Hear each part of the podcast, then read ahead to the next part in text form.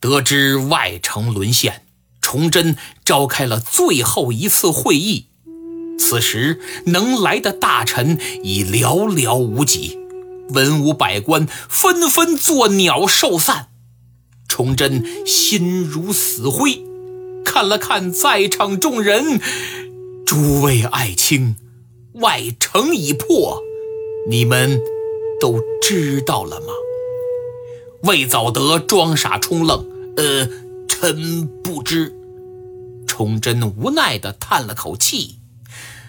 唉，事已至此，该如何是好啊？魏藻德继续装傻充愣。陛下洪福齐天，自可无虞。如有不测，臣等愿与贼相战，誓死报效国家。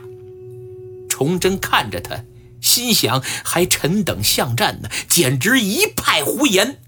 外城陷落，只因不战而降，没有舍身取义，更没有发生巷战。哼，这文臣个个可杀。启禀陛下，奴才倒有一计。绝望的崇祯定睛观瞧，原来是宦官张殷。是何妙计？快快讲来。陛下，贼军果真入城，呃，只要投降就没事了。啊！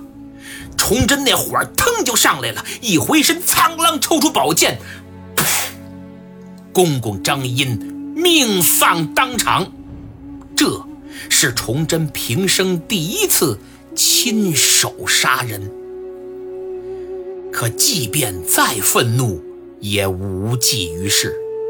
到三月十八的夜里，北京内外所有城门都被攻破，炮声顿时停息。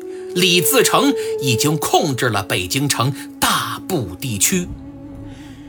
崇祯此时身边只有大太监王承恩了，他带着王承恩来到眉山，四处张望，只见火光冲天，完了。内城已然陷落，一切都晚了，一切都完了。他回过头，又看了看从北京通往辽东的官道，哈哈，吴三桂、关宁铁骑不会来了，不会来了。我大明最后的希望破灭了。崇祯那消瘦的脸庞突然浮现出含泪的惨笑。